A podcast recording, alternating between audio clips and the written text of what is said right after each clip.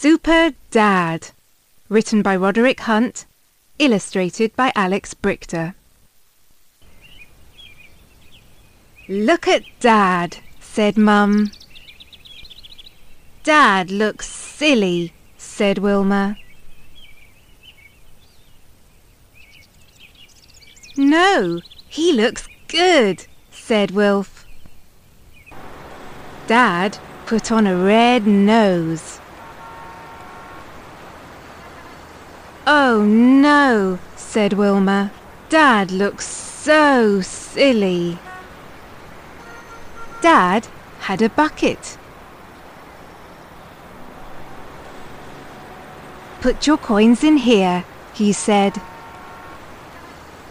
Oh no!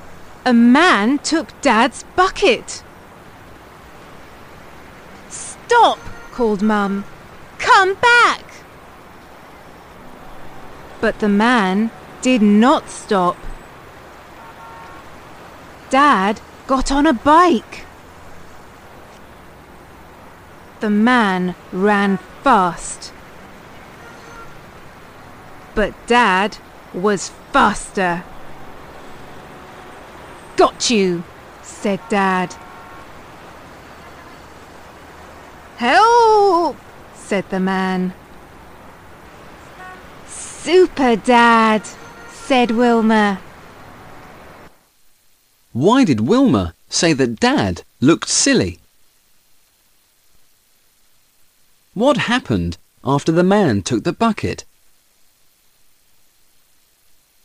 How did Dad stop the thief? What would you like to dress up as?